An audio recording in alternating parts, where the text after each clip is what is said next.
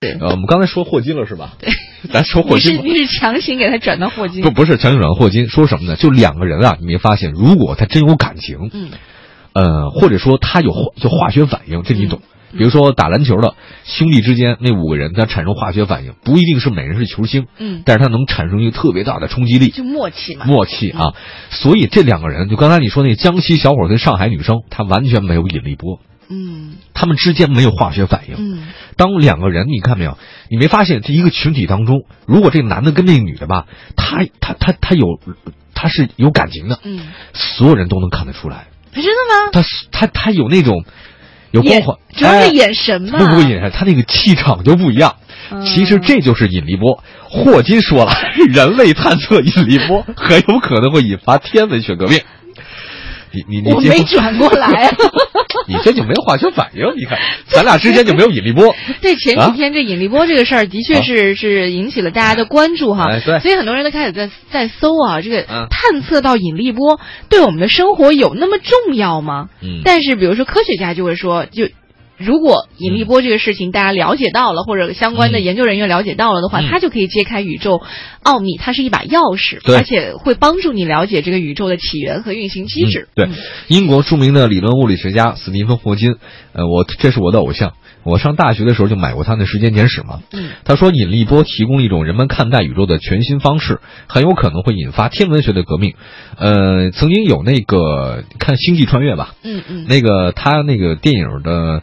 呃，科学顾问叫托尔内，他说这个发现，我们人类将会开始不可思议的新的探索。嗯啊，这个我我看到有些人哈、其实就说到这引力波这个事儿，你没发现吗？就浩瀚的宇宙当中啊，一定有我们特别多不太了解的地方。嗯你看那个《星际穿越》里面，它有曲速隐形、嗯，曲速隐形引，擎。哎，隐形嗯，它们能够让你就在恒星之间来回穿梭。嗯你知道这东西吧？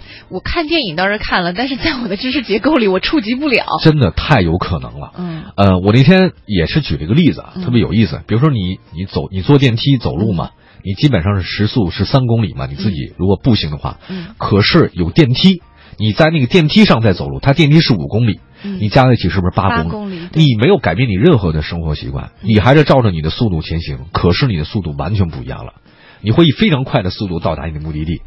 那么这个引力波是什么？引力波会导致宇宙空间的扭曲，嗯就像一个你往那个池池塘里扔一个石子，对，它会有波浪嘛。嗯当你看那个滑板运动员在那个冲浪时候嗯，他会借助那个浪潮哗起来之后，他就飞快的速度，然后在那个浪里面穿行，你就有可能是这个加速度的原理就可以解释了。哦好，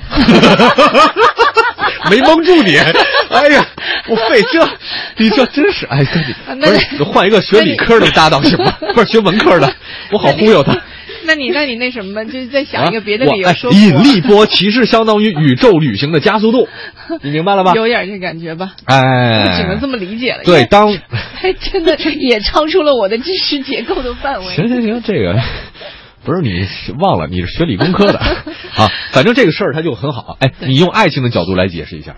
我刚刚在想，因为我之前转发那个帖子的时候，他是说那个呃、嗯 Jack 和那 Rose 两个人在嗯围着某个中心点，手拉着手在转圈儿，这个这个事情，他们说好像就是在转圈的这个过程当中，嗯因为有离心力的作用，他们的身高还可以长那么零点多少多对少对对对毫米。是是是他说这个其实嗯过程当中，你在旋转的这个过程当中，这力其实也是有引力波的一部分。。对对对，但是我还是不是特别明白，可是我隐约能够感觉到这是一个很厉害的东西。它就是漩涡，哦，就沉浸其中了。嗯这相当于爱情的那个道理是差不多是一样的。如果理解成爱情，我对就好像，哦，你看，哎，对，你看没有？每个人就是一个宇宙，嗯你这么能理解了吧？嗯嗯你每个人就是一个小宇宙，就是一个恒星。嗯，那当两个人相爱的时候，小宇宙爆发了，就两个人互相吸引，然后呢互相旋转的时候，周围的一切光都暗淡下去了。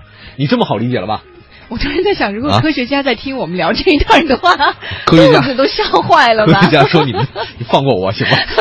好，那个十八点五十分，您现在收听到是《快乐晚高峰之下班万岁》，我们的弹幕直播持续在进行当中，请欢迎加入我们的大家庭，一起来跟我们聊天儿。没错，而且我们在这个节目进行过程当中，不管是我们聊到的一些话题，或者说你在这几天嗯关注到的一些事儿，在你身边关注过发生的一些事情，你都可以通过弹幕直播的方式和我们一起来聊一聊。呃，我们正好，比如说说着的时候，看看我们的弹幕直播，也可以跟你一起来说说你身边发生的事情。没错，一会儿回来。